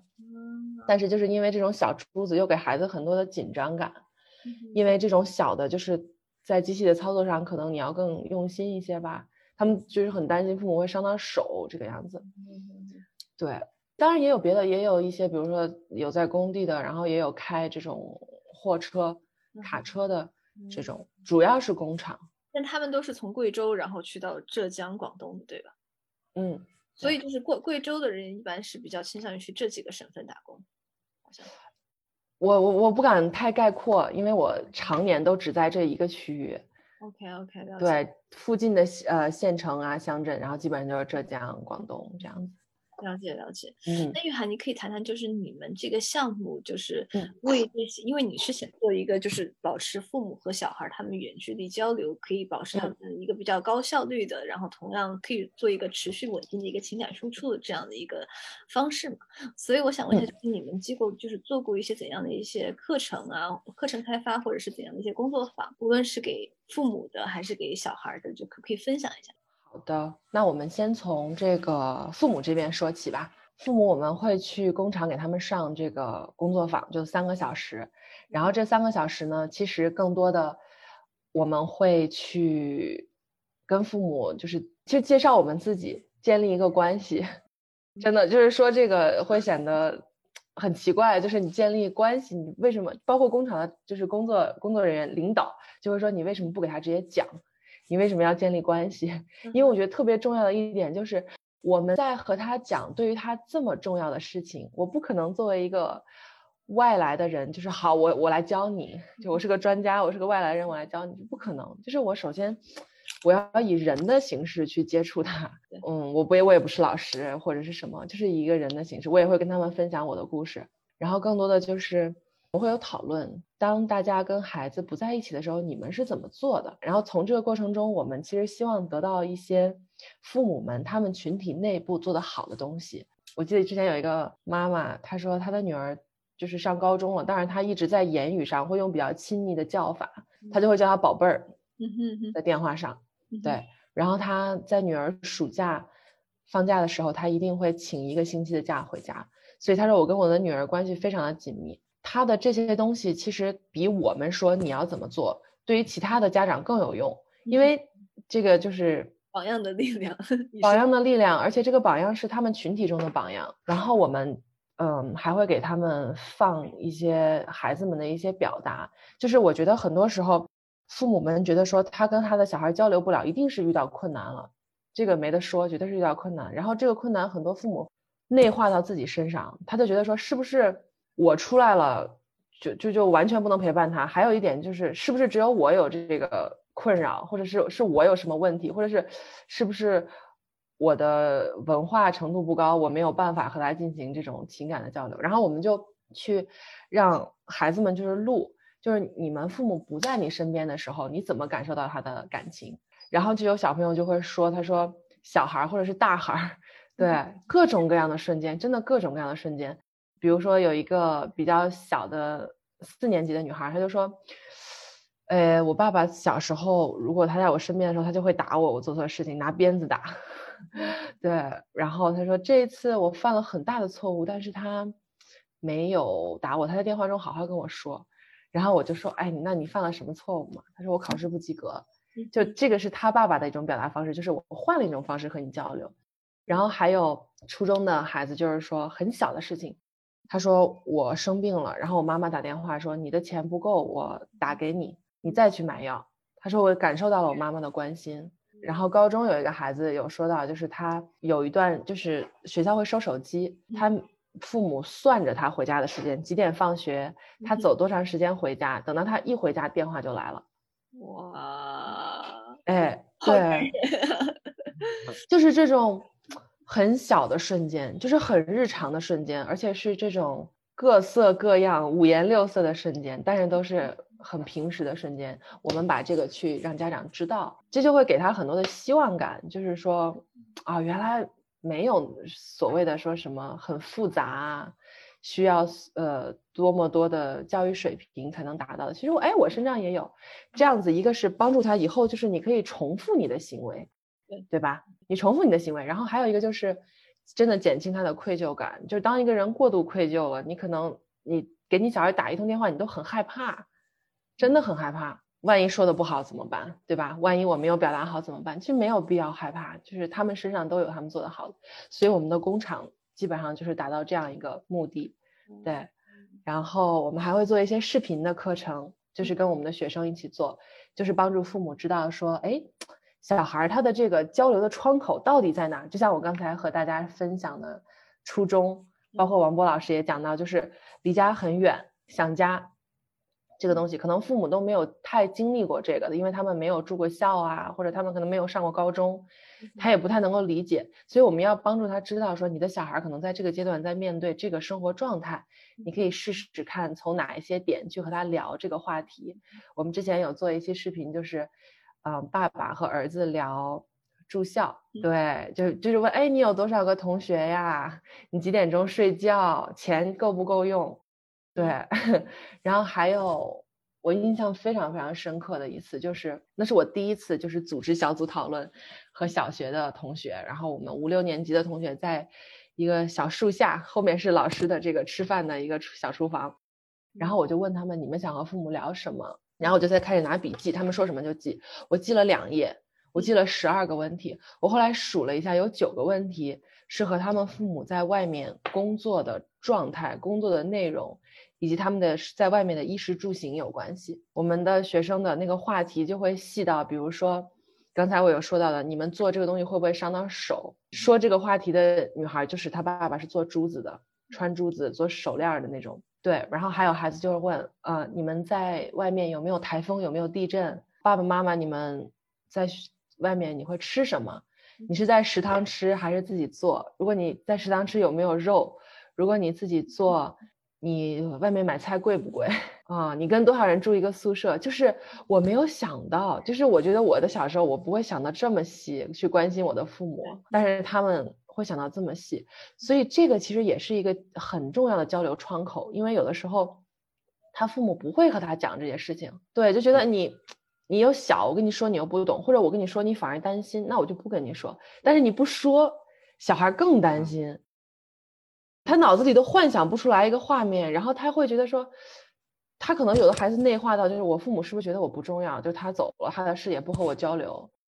所以我们就是挖掘到这些窗口，然后把小孩的这种真实的想法去让父母去看到，然后也给他们一些交流的方式的一些展现，所以父母就可以从这些视频上看到说哦，原来有这些东西，我可以这么聊这样子，对。然后这些视频其实还有一个特别重要的点就是。其实很多的视频都是在传达小孩他特别在乎他的父母这个信息。就比如说，如果我是一个在外面工作的家长，我看到我的小孩在事无巨细、事无巨细的问我：“你这样过得好不好？你那样过得好不好？”我会对我们的关系更加有信心，我会对我出去的工作的这个选择，我会少一些担忧。所以我觉得一定要传递这个点，就是让他们觉得有希望、有信心。这个事情虽然我们暂时没有办法生活在一起，但是。我们的家庭，我们的情感是可以维持下去的。这就在父母那一端。有一个小小的问题，有点想需要想澄清一下，就是你说你他们的工厂，那你是会去？但他们不是就是在浙江、广东那边打工吗？还是对，你，所以你去的工厂也是去浙江、广东那边吗？还是就是在贵州？嗯，不是在贵州，是在我们在广东去过惠州，然后去过东莞，去过广州，也去过深圳。哦，对，然后在上海。也去过工厂，也去过社区中心，这样子。嗯，对，真实的 人与人就是面对面这种交流，对。而且也是足迹遍布好多东南沿海城市。哎，这个工作真的，我不知道这个跟话题有没有关，但是我真的很想分享一下。我估计王博老师在北京也有这种感受，就是因为这份工作，我觉得我很幸运。就是十二月二十五号那天，我们要去上海，我们早上。天黑着从我们家的这个县城出发，然后坐着大巴车就去到了贵阳，然后到了下午我们就到了上海的南京东路。到了南京东路，住在那个南京东路是上海最繁华的商业街吧，算是之一。至少那天正好是圣诞，街上就是很多的灯光，然后就是外滩。然后我的那个感觉就是哇哦，这个工作让我看到了。中国的各种的角落，对对对对对对，真的我都有点恍惚，真的有点恍惚。就是我早上还在县城呢，第二天我们就坐车从上海，从南京东路，就是咔咔咔咔咔咔咔，坐到了上海黄埔的工业区，就又是另一番景象。可能王博老师在北京也有这种感觉，你就是穿梭于城市的角落，对，魔幻现实有点啊，有一点儿，有一点儿。嗯，那个呃，郝景芳写了个。北京折叠，折折折叠嘛，对，特特别形象。北京北京的话，它一个特点是，北京是二环嘛，一环、二环、三环，北京是一环一个世界，每一个环都不一样。然后刚刚你说那个从贵州到上海最繁华的地方，那更是一个大的穿越，嗯，对，特别不一样，嗯，对，更立体。我觉得，因为我觉得中国可能最大的一个特点就是它的区域差异之大，就是简直是超乎，只要不是中国人，我觉得外国人都会很难以去理解和相信。就是上海可以是一个彻彻底底的全球化的一个城市，但是我们还有那么多广大的乡村，可能还在过着一种低于贫困线以下的生活。所以我觉得这个工作可能真的是会让你从每一个角落去理解中国，嗯，甚至上海和北京的内部。对，就是它哪怕是一个城市里面都有很大的区域性的不同的地铁站，就是不同的一番景象。对对对对对，是的，嗯，对。但玉涵刚才就是讲的，就是你跟父母做这个呃工作坊啊，然后给他们放课程啊，我觉得也是特别重要的一环，因为我觉得中国家长好像就一直有这个问题，中国家长给我们的一个印象就是不善于表达情感，不知道怎么表达情感，然后父母说话一般就是。也不知道该聊什么，我觉得可能这都不是说这这种打工父母有这个问题，可能就是城市父母都有这个问题。对我就想想，我跟我父母可能也就是问问问问你今天吃了什么呀，然后暖不暖，然后我也就是那种，他们我就是打卡式的报平安，反正我就天天觉得就天天得打个卡，就那种感觉。就是我可能跟我父母这种还是从小长在一起，都觉得可能年，因为毕竟也已经就是渐行渐远，然后出来读书啊，然后出来打工，就就出来学习，你也可能会感觉就是跟父母没有那么多话谈，所以我就相信就是这些，如果你从小都没有这个童年时期的这么一个情感基础，那他们可能跟父母的这个纽带就是需要花更多的努力去维持。对，所以我觉得玉涵，你也可以就是谈一谈，就是你感觉就是这个群体，就是在你们跟父母的接触这个过程当中，嗯，他们感觉自己最难突破的是什么？他们觉得他们和子女沟通当中最最大的障碍是什么？哇，这个是一个很大的问题，而且是一个新问题，让我好好想一想。对对对对对对对，嗯，我先试着往外说，说不定说一说我就找到了一个重点。你说父母跟孩子交流的很大的一个挑战，我觉得。有一个点，我觉得是非常大的挑战，就是，就是作为一个父亲或者是一个母亲，他很本能的，就是我想要在我孩子的身边。然后，因为这个收入，然后包括这个企业的这种假期制度，我觉得很多人他没有办法回来。我觉得这是好大的一个挑战，所以我们现在到工厂有时候会收集一些信息嘛，我们课前课后会收集信息，我就有收集父母的信息，就是你你有你会不会经常，我觉得哎那个问题怎么问的？你会不会因为人在外面想要辞职回家？好像是这么这么这么一个说法，对我其实很希望收集到他们的一些点，就是如果真的他想辞职回家，那么是不是我们可以改变工厂的这种？假期政策，你就别老让他一年只能回去一次，或者他请了假这几天就没有工钱了。你让他多回去一次，就像刚才我讲的那个大姐，你让他暑假再回去，他一年就见两次。他夏天见他小孩一面，冬天见小孩一面，就会我觉得会好很多。然后哦，我们还问父母一个题，呃，问题就是，嗯，如果可以，你真的希望回去多少次？很多父母会说，我希望我不离开，然后我希望。我每个月都能回去，这种我们就觉得说，我明白你的感受，但是你的答案可能对于我去跟工厂商量没有用，所以，但是还是有人他是真的去思考，他会写两次或者三次，就是这种回答对我们来说是可以拿去跟厂长去讲的。我觉得这个是很大的一个挑战，真的是一个挑战。然后再想到就是，还有就是说他可能父母缺少一些信息。一些就是针对他群体的、为他量身定做的一些资源吧。我觉得，就像我之前有跟大家介绍，父母他绝对不是不愿意跟孩子情感交流，而是说他可能在他的成长环境，包括他能接触到的信息里面，他觉得说，我给了他上学的钱，我为他存够这些东西，是我能为他做的最好的，其他的。可能不是那么重要，或者其他的不是我能够做的，所以如果有这样的一种认识，那么他自然而然的他就会在这种言语交流上，他不会放那么多的重心，哪怕他想放，他这种本能的那种想表达爱，他不知道说什么。就像咱们刚才说的，我都不知道我小孩上初一了，他在经历着什么，我怎么跟他聊呢？我可能还是说你吃饭了没？你穿衣服了没？你钱够不够？还是这几样。所以我觉得这个。他们给他们群体量身定制的这种资源特别特别的重要，而且是用父母能够明白的方式，因为我我们也就会去学习其他的一些公众号他们怎么做嘛。那有的公众号它可能是重文字，那有我们有的父母他的这个可能他不太认识字，或者他一看到那么多字他就有压力，还有一些是，嗯，我觉得多多少少会有一些对父母的责备。就这种，如果我是个父母，我可能也不太想看，就是那都是我做的不好的，我我我我想逃避这种 话题，对，所以这个也是一个很大的困难，对，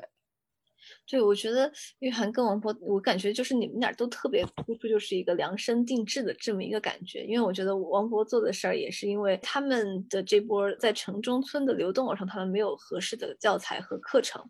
可能我们所有的城市的小孩的那些课程和教材都是城市中产阶层的一个小孩，然后我觉得玉涵做的事情也是，你也是关注到这一个非常独特的，但是又其实是一个人数非常庞庞大的这么一个群体，所以我觉得你们都在做的就是为这个群体去提供他们最需要的信息。然后让他们不在当下的这样的一个潮流当中所感到一些迷失。嗯，那我想想，就是呃，玉涵可不可以就是分享一下？因为你的这个项目，你的侧重点是就是呃，在打工父母的这一块儿。我想问一下，就是你在就是跟他们的真实接触当中，你有哪些呃，就是跟他们接触之后才发现哦，其实他们并不是媒体当中描绘的那个样子。因为可能媒体当中也像你刚才所说到的，就是这些父母可能就是天天就是觉得赚钱最重要，因为他们就希望赚钱，然后可以把。小孩送去，让他们去接受更好的教育，所以他们就可能是那种宁愿牺牲家庭或者牺牲一下孩子的童年，也要去出去打工。可能这是我们想到这种外出打工父母的一个刻板印象。所以我想问，你在跟他们真实接触之后，你是你是不是发现他们这种选择背后一些很无奈的一些东西？对，一定是很无奈的，真的真的，就是。我等这个问题等了很久，对，谢谢 舒楠，我好想好想分享这个东西，对对对对，是就是，嗯，包括我自己，在我没有接触父母之前，我都会有那种感觉，就是我记得我以前去我支教的小学去走访，村子里就拿大红字写到，呃，房房子上，父母外出打工，勿忘家中孩子，是，就是。这样的东西，我觉得一定是一个善良的提醒，但是对于我感觉来说，就是真的会忘吗？我当时就想，真的会忘吗？因为我的妈妈她以前在深圳工作，当我在西安的时候，她也一年回来一次啊。然后她每个星期六下午，她都会给我打电话。然后我还记得，就是我过生日的时候，他那个时候慢慢经济情况会更好嘛，就是刚去肯定没有那么好，然后经济情况更好，然后过生日他就很兴奋给我打电话，就说给你买了一箱好看的衣服，超好看，对，然后说我印象好深刻，他说里面有一条红色的花裤子，就是他说深圳的女孩子现在。都在穿，然后我就好期待那条花裤子，然后等我的那个箱子打开以后，那个花裤子上面是红色，然后小小的兰花、黄花，哎呦，我就说怎么这么的丑，然后，就是我记得我那么小的时候，我就记得我的妈妈就是那种电话中她有骄傲，她真的有骄傲，而且她有很多的憧憬，就是我的女儿要穿到我的衣服啦，怎么怎么怎么样，所以。当包括孩子或者包括媒体或者包括你在村子里看到哈这些东西，我心里都会有一个疑问，但是我没有就是完全的确凿的对父母的这种了解，深刻的了解。第一次了解还是我在美国读书的时候，因为当时学校里有一个比赛，就是。嗯，社区就叫什么社会创新类的比赛，然后他有奖金，我就说啊，我要，我想 有点想要这个奖金，然后之后可以说不定可以在我这个项目上试着做点什么，然后，但是当时我做这个项目还进了半决赛就被质疑了，就是我在。做 tabling 就是好像进入半决赛的人给你一张小桌子，然后你可以在那里介绍你的项目，感兴趣的人就可以来报名啊，然后成为你的队员啊之类的吧。然后就有一个男孩，他就说那个来问了好多好多的问题，然后我觉得哇，很感兴趣嘛，很深刻的思考。然后最后临走的时候，他跟我说：“你觉得这些人在不在乎他的小孩？他是不是负责任的父母？”就这两句话。原剧，我呈现的是原剧。我当时就气得要命，真的气得要命。然后，但是我回答不上来他的问题，我还真不知道，真不了解这些父母，所以才真的去到了他们的工厂。对，又生气，然后又说我我既然要做这事儿，我必须得把他们到底是什么情况了解清楚，所以就利用那个 寒假回到了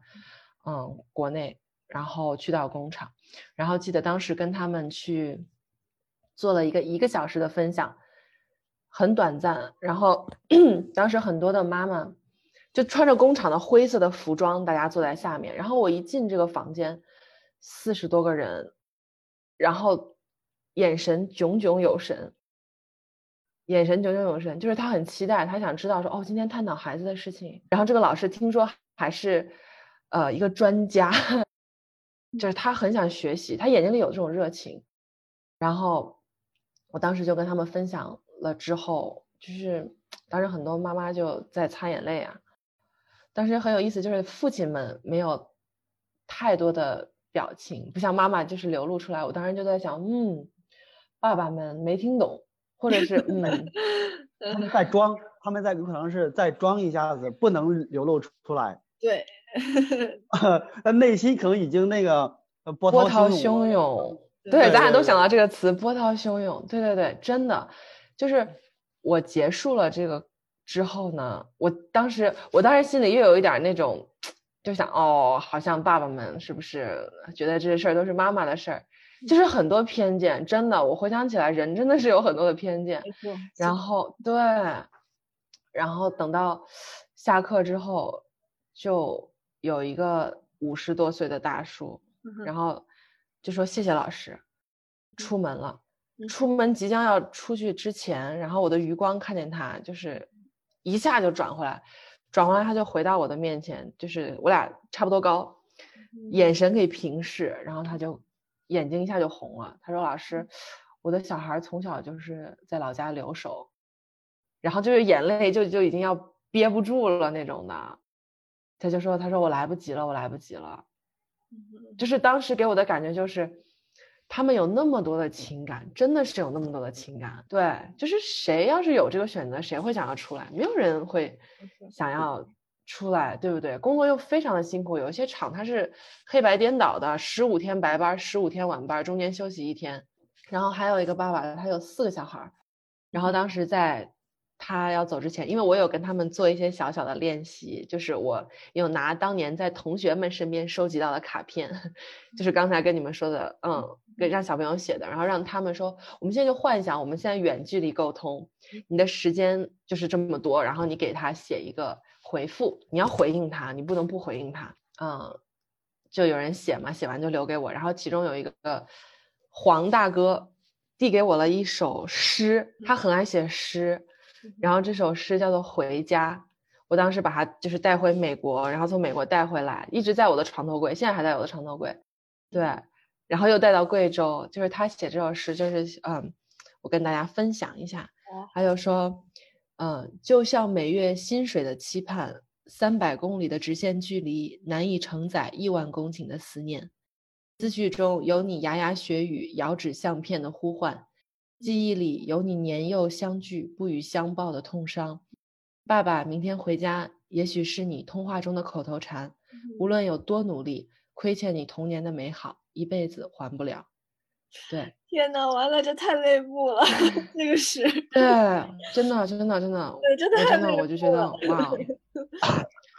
我起鸡皮疙瘩了。嗯，对，就好多的感情，好多好多感情，所以。嗯，我很感谢舒楠，就是包括 C 的给我这个机会，就是我好想分享这一块儿，所以就是就是一定要有这个区分，就是他不是不愿意，他是不太会，就是真的就是就是我的父母他们也上过大学，就是如果让他们在我小小的年纪出去，就是上过大学的人，就人家大家会老说哦，他教育程度低，他做不了这个事情。我觉得教育程度高的父母一样放到这个地方，他会很困难，因为爱的表达的方式很多种。你突然把一个人不擅长的方式让他去做好，谁都会觉得很困难。对，所以，嗯，所以就是这个刻板印象现在在消除了。对，对。因为我觉得，就从玉涵刚才谈的那些，我觉得他们的情感其实是无比丰沛的。因为尤其你是正好是处在一个异乡和夹缝的这样的一个状态，然后你的工作又那么辛苦，然后你有那么多绵绵延的思念，无法安无法安放的那么一个状态，所以我觉得他们的情绪是非常需要一个出口的。所以我感觉你们这个项目其实也真的特别好，就是给他们一个一个情绪一个出口，然后教他们一些方法去表达。那玉涵，你有可以，你可以分享一下，就是你感觉，就是父母在参加完你们的这个工作坊，然后或者是说看完那些课程之后，你感觉就是他们有一些在和孩子沟通上一些很真切的一些变化。对我先说那个数据吧。你是个不谈数据。先说，先说，不是这个数据，呃。我觉得这个问题挺好，我觉得可能大家会有一些感受，就是知道说他们哎经历了这个三个小时的课，他有什么感受？比如说课前，嗯，我们会问他们一个问题，就是说，我觉得我能够兼顾工作和孩子，呃，非常同意，比较同意，不确定，比较不同意，非常不同意，这样子，就是课前还是挺多人会不确定，或者是比较不同意。对，就是他觉得他不太能兼顾，然后课后的这个比例就是一下就反转了，有人会非常同意，有更多人呢会说他比较同意，不确定和不同意的人变少了很多。对，这个就是他的信心上吧。对，包括可能他找到了说，哎，我有一些我能做的呀，我其实还挺不错的。然后我们还有一个问题就是，就是问他说，我觉得我是一个好的父母，或者我能成为更好的父母。也是这样，开始有有一些人不确定啊，或者不同意。嗯，对，我觉得这个是特别重要，因为我觉得他们本来就已经在承受社会的一些刻板印象了，就已经在责怪你，好像你做不了一个好的父母，你可能文化程度不高。所以我觉得你们给他们这种信心，而且好像尤其是让他们相信一些小事儿，一些同龄人跟你一个同样处境的人，他们都能做，而且你也给他们看，就是小孩所关心的那些问题，我觉得他们会觉得这是一个他们力所能及可以去表达的东西。我觉得给他们树立这种信心是特别重要的第一步。嗯，对，是的。然后我们课后有回访，就是两个月之后有给嗯一些父母打电话，然后就有一个妈妈，她就讲，她说她以前跟她小小孩打电话是一个星期一次，然后她说现在是每天都打，每天她就打的，她说小孩都有点烦。我说妈妈，你每天给我打电话？对 对，因为我们也有跟他们讲说，其实交流。不在于说你的量，量很重要。当然了，你有更多的时间，你跟他打肯定是更好。但是如果你量不够，如果你在有限的时间内，你只要传达出来就是妈妈很在乎你，爸爸很在乎你，这就其实累积了很多的质量，不是数量就是质量上。其实质量是关系的这种真正决定关系的一些核心的东西。对，还有一个妈妈就是。记得我们在上课的时候，他就突然间哭了起来，就是因为我那个时候不是泪点的时候，我自己在在上面，我说，哎，他为什么会哭？然后我就问他嘛，然后他就说，我觉得我太严格了，他说我会把学习这个事儿看得太重，我只要给他打电话，打电话问学习，视频聊天是看他的卷子，对，后来就打给他，对，然后。他就说，我现在跟他聊天的顺序有变化，就是我先会问他在学校的生活，他小伙伴，然后学习会放在比较靠后，也会问，但是不会一直问，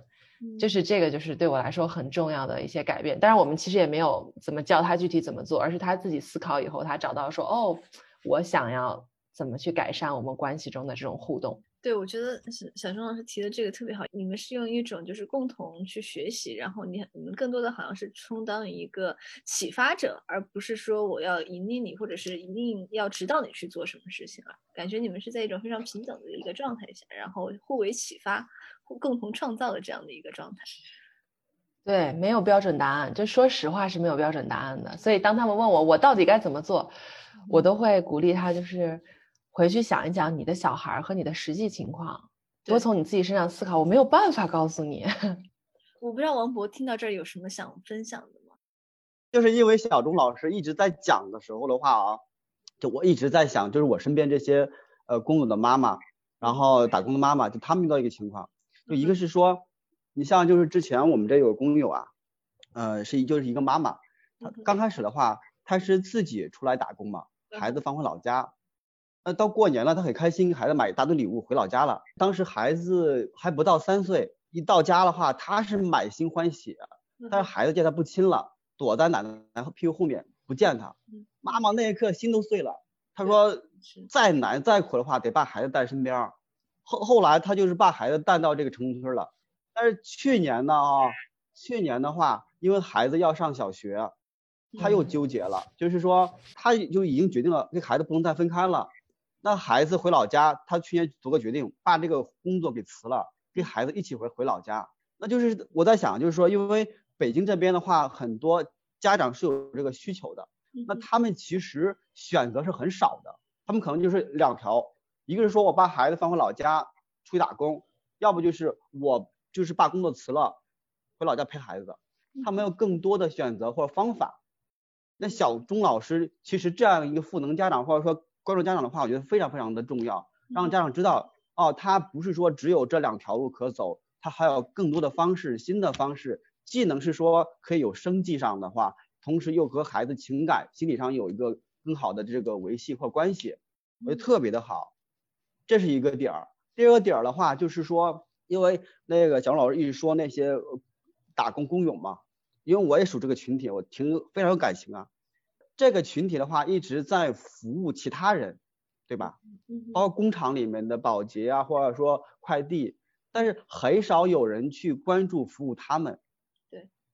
对，比如他们去工厂，可能是说你学会这个技能，对不对？你把这个活干好就 OK 了。其实。我们我们了解一下，就是其实很少有人或者是机构或者组织，然后去关注他们的情感，关注他们的关系的。从这点来说的话，说太太珍贵了，就是起码有人或者有组织，小龙老师在关注这样大人他们的情感，他们的问题，这是非常非常难得和珍贵的啊！我刚刚一直想说，对对对，好，终于有机会了。谢谢，谢谢，真的好，谢谢你的肯定，对。因为我也觉得，就是我们这些年好像哪怕是在媒体上听到的更多的报道，都是关于儿童这一方面的，好像就是去关注父母这一方面，尤其去关注父母和小孩交流，给他们一些方法，真的是少之又少。感觉这一块对呃父母的这个启迪和教育又是一个很重要的一个环节，因为我们有那么多庞大数量的打工父母，所以我觉得呃你们俩做的事情都特别重要。所以我觉得我们最后可以再谈一谈，就是因为我觉得你们俩嘛，呃，就是王博子重新学校，因为你是既做课程，然后你也提供一个非常安全的，然后利于小小朋友健康成长的这样的一个环境，然后你也会给予他们一些技能，然后我觉得玉涵这边可能更多的是重在就是让。父母和孩子都感受到一种持续稳定的情感纽带，所以我想就是让你们谈谈，就是你们在你们这个项目当中有没有一些让你们觉得特别难忘的一些事情？洪博和玉凯，你们可以自由讨论。我现在，难忘的，难忘的就是，呃，有一个啊，就是做饭。对，做饭其实大家很简单的做饭，就为什么我就是一直会这个。呃，想要在城中村里面教孩子做饭呢，呃，就是还有一个是说，有一个孩子，嗯，他马上要要要毕业了嘛，然后那他在走之前的话，我们就是让孩子们写一些那个心愿呀，有什么想法，有个孩子就写，他希望学做饭，我当时很好奇，我说学做饭的话不是很很正常的一件事情吗？为什么要学做饭呢？他是这样说的，他说。呃，他想学做饭，其实想要那个自立自强，因为他回到老家之后的话，他得照顾好自己，还要要照顾爷爷奶奶啊。但是因为有有这样一个孩子们的这个呃诉求，我在想，就是说，如果他到一个新的环境当中，现实的情况是现在还有很多孩子要被迫回到老家，成为这个留守儿童，那我们在这样一个现实的条件下，能够做些什么呢？包括是说，那我们在孩子没有回到老家之前，能够做些什么呢？就一个是说，就不就比如我们现在不具备的，小钟老师他具备的，对吧？然后可以给家长提前做一些这样的呃支持和工作，哎，知道孩子回老家之后的话，可以哪有哪些方式更好的维系这个关系。第二是说，那孩子他回到老家之后的话，他需要有力量。那力量的话，一个是说。他的心态或者说他的情感有支持，这个是说他要有那个成就感，有能力去做一些事情。那我们就从技能上面的话，给孩子一些赋能。嗯，我的一个感受就是，其实怎么说，我觉得人和人的关系特别的美妙。这个可能有点哲理了哈。就我记得之前我去高中，那个时候我刚刚从美国上学回来，然后去到一个高中，他们一个学生，我在球场旁边坐着看他们打球，一个学生就过来问我说：“老师，你干嘛要做这个工作呀？就来我们这样的地方。”他就是这么说的，对。然后我当时的反应就是我说出一句话，我后头觉得，哎，这句话总结的提炼的还蛮好，就是人和人的关系会让我们做出很勇敢的事情。我觉得这些年其实，嗯，就是孩子们他们带我去看到了很多很多的东西，让我有很多很多的成长。我觉得真的就是很多人 还有跟我有时候发个朋友圈，就会有人说哇，你又牺牲了自己，又奉献了自己，然后我都觉得这些词其实不是特别合适。就是，哎，其实当然你有努力啦，但是不是说单方面的。就是这些父母，包括这些孩子，带给我很多关于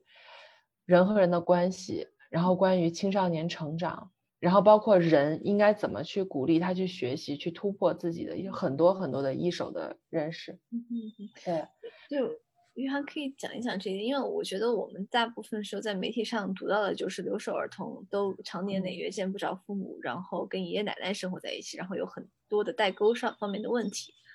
所以我不知道，就是你跟他们跟这些小孩正式接触之后，你有一些什么新的看法？嗯。嘿，好问题，好问题，对，就是，嗯，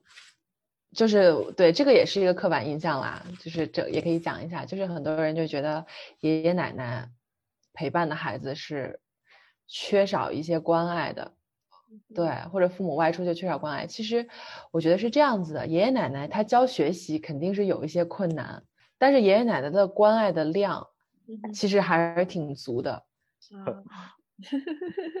我们有一个学生，有三个女孩子，她们是姐妹，就超可爱，长得还很像。对，然后她她们的奶奶就是每天会接送她们。然后有一天，奶奶就是来早了，来早了，其中有一个好像是第二个女孩子想要一个作业本，然后奶奶就去给她买，然后买回来呢，作业本一打开，里面加一个棒棒糖。对，就是很有爱，嗯，很有爱，嗯，然后还有，我记得还有一次我去一个同学家走访，然后他只家里只有奶奶和叔叔，嗯，他的父母是在他很小时候离异，然后爸爸就出去工作了，然后他的奶奶是这样子的，他的奶奶是不是不能说普通话？他奶奶一直用布依话在指导这个孩子怎么照顾我，对他们家其实超漂亮，他们家是在一个就是。一个小山的山顶，就是超漂亮。然后他奶奶就是，嗯，给他一个眼神，然后小孩就开始做饭，然后做了好几个菜。我都我觉得很不好意思，我这么高大的一个人坐在那里，然后小孩在给我做饭，我就买了一些酱油、醋，然后买了一一提鸡蛋，就是那种方的，就是三十多个、三十六个那种。然后小朋友就开始做饭，然后吃饭的时候，他奶奶就是又是眼神、语气，然后不一化那种简短的，小朋友就给我夹菜，然后吃了饭之后，啊，把他教的很好，真的教的很好。吃完饭之后就是要准备睡觉了。不对，我们是先聊天儿，我们就是生着火在那里聊天儿，然后叔叔也在，他奶奶也在，小朋友在，然后他两个狗也在，他那叔叔超可爱，他那个叔叔就 把那个狗的爪子提起来，说给狗烤一烤火，好萌啊！对，说的话很少，没怎么说话，但是我会觉得让我感觉到了家的感觉，虽然人不齐，然后。吃了饭不就要睡觉了嘛？然后他家只有一个洗脚的盆，然后又是给我先用。这个小朋友就去打了水过来盛好，就是那种冷热调配好，然后旁边拿着凉水，拿着热水，说我要给你加哪一个，你先试一试。然后我就不敢洗太久嘛，就是洗一洗，就说好了好了好了，洗好了。然后他就要给我倒水，我说不要，就是你不要再不要再这样子了。对，就是在我要去洗好的时候，那个拖鞋又拿过来了。当你看到一个人用双手，就是用双手去为你递上一些东西，然后一个小孩很小，他低着头把一双鞋放在我的面前的时候，我那个时候真的感觉他们是很会爱别人，他很会爱别人。那他能够去爱别人，是因为有人这样爱他，就是很真的是，我就觉得，当我们说到哦，小孩会缺爱呀，或者是怎么怎么样，其实我们多去看一看他身边爱的来源。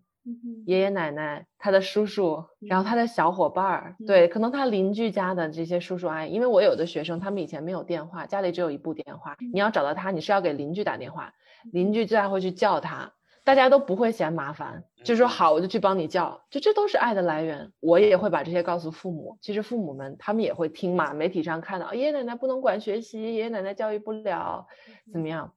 我就会在上课的时候跟他们分享。我说我看到的爷爷奶奶到底是怎么样的？对，然后我也会跟他讲说，这些年你出去，你带回来的钱，让我切实的看到，以前我的学生提着塑料袋上学，然后冬天穿秋天或春天的衣服，他们现在都是背着书包，一年四季是一年四季的衣服，家里装了新房子，我就说其实这些。是你们的奉献，你们给孩子的，包括爷爷奶奶，你真的不要担心，说他跟爷爷奶奶，他在村子里他得不到足够的爱。对，然后我记得我说这个的时候，我记得当时有一个父亲，他那个眼睛在下面，他还是没有表情，对，他的他还是没有表情，但是他那个眼睛唰的一下红了，双眼，对。我就觉得一定要让父亲、母亲，包括孩子身边这些人意识到，就是我们合起来给了孩子一个有爱的环境，不要太过于愧疚或者是担心。那玉涵讲的太感人了，我觉得我们这一期播客真的非常感人。对，因为我觉得你讲完之后，你会觉得。嗯，我们都很狭隘，你觉你会觉得很多时候所谓的教育学家或者是一些学术的理论都非常狭隘。比如说，就教育学有一个理论，就是布迪厄的一个法国社会学家，他就会把就是教育分成很多的资本。这种资本都是可以转换的，就比如说有你的教育资本，就是相当于像你的学历呀，然后有你的这个文化资本，然后有你的社交资本，就比如说你的呃你你认识多少人，然后也有一些象征资本，就比如说你的名望。但是你就发现，当我听完你的故事，我们可能如果按这些教育学的理论去看，这波留守儿童可能是没有什么没有太多的教育资本，然后可能呃文化资本也不会很好，因为他们可能没有一个很高的一个教育程度。但是我感觉就是这些东。西就是人与人之间的联系，这些是很难，以及就是他们的呃爷爷奶奶给他们这些这些爱是很难去用这些理论去解释的。然后这也让我想起，就我曾经。我在伦敦的一个同学，就是他其实也是就是长在伦敦伦敦贫民窟的一个小孩，但他最后去了牛津，然后大家都觉得这是一个奇迹，然后觉得这也是非常不符合所有教育学理论的一个故事。然后当时我就问他，那你是怎么做到的？然后他其实他的那个回答就是说，他虽然是长在贫民窟，但是他觉得贫民窟的人有非常非常多有才华的、有天赋的一些艺术家。然后从小他在那个贫民窟里面，其实那些人都能歌善舞，因为他其实是在牛津去学的音乐，呃，在我们看也是一个非常贵族，一个怎么可能？一个非常贵族的专业，怎么可能一个从贫民窟的小孩可以去读这种非常贵族学校的贵族专业？但他就是说，在他童年虽然是长在贫民窟，但他接触了非常非常多五颜五光十色的、非常有意思的、形形色色的人。所以我觉得这可能我们真的要从一个呃嗯拒绝一个非常扁平的态度去看一个教育，或者是看一个人的成长。而你想想，城市小孩他所缺乏的可能就是天天上补习班，但你可能就缺乏了那种人与人之间很有温度的那种去感受怎么去真正的去爱、去关爱一个人的。这些经历，所以我觉得玉涵就给了我们一个非常立体的一个，呃，我们对一个人的成长轨迹的这样对教育的这样的一个认识，所以我觉得特别好。谢谢，谢谢你们提的这些好问题，我觉得让我和王博老师都能讲一讲我们的生活中、工作中的故事。对。对我们还有最后一个问题，应该应该应该就是最后我们之前就是说的那个，就是大家可以想一想，就是因为我们可能还是希望能能谈谈，就是如果你们有更多的资源的话，因为我们相信你们在做这个项目当中有很多的困难，然后也有很多的局限。无论是呃个人的局限，还是说这个社会所提供的条件的一些局限，所以就想要让你们呃谈谈，就是如果你们觉得你们有可以有更多资源的话，你们会怎么去做？然后你们会做在哪些事情上？呃，如果我们有更多的资源的话，就是在城中村开更多的这个空间吧，图书馆啊，然后也链接更多的。像小东老师这样非常好的教育者，能够给这些家长还有孩子提供呃更好的这个课程，包括一些情感上的支持，这是我们想做的。我想要更多的就是可以跟父母去做这样工作的人。OK，嗯，对，就是还是需要去建立人和人的信任，然后去呃帮助他们，去支持他们。嗯，去找到自己能够做得好的地方，所以我需要，嗯，尊重这个群体，然后也愿意去了解他，然后也能够怎么说，能够愿意去学习的这样子的人去做这个工作，然后还想要，我还想要更多的企业，更多的 企业去去就是让我们去跟父母做这样的交流，对，因为。一开始，我觉得大家的这个顾虑我也能够理解，就是他们会担心说，我们说这个事情会不会让父母想要回老家，呃，然后就辞工不干了，所以他们有点怕，有的时候会，对。但是，嗯，当我们慢慢跟企业沟通，他们也能够理解，就是说我们不去说父母这些行为，呃，父母的这些困难，呃，困扰，他可能会悄悄摸摸的就走了。但是当我们在企业里给他这样的支持。他反而还能够去思考，也许我能保住我想要的工作，然后我又能跟孩子去互动，所以我 还挺希望更多的机会去到他们的身边，去到父母的身边。对，嗯，然后我刚才还忘讲一个，其实老师对于学生们也是非常重要的大人，尤其是他们，比如说初中、高中，基本上时间都在学校，那父母又在外面，对，所以我其实很希望能够有更多的机会和一线的老师。能够去交流，就是我们怎么样在校园里面给孩子创造一个有爱的环境。就比方说像，嗯，一些流动的孩子，他回到家乡，那老师就会明白说，哦，这些孩子我是不是可以跟他聊一聊他的变化？嗯，或者有些孩子他父母刚出去，或者有一些孩子他的家庭遭遇了一些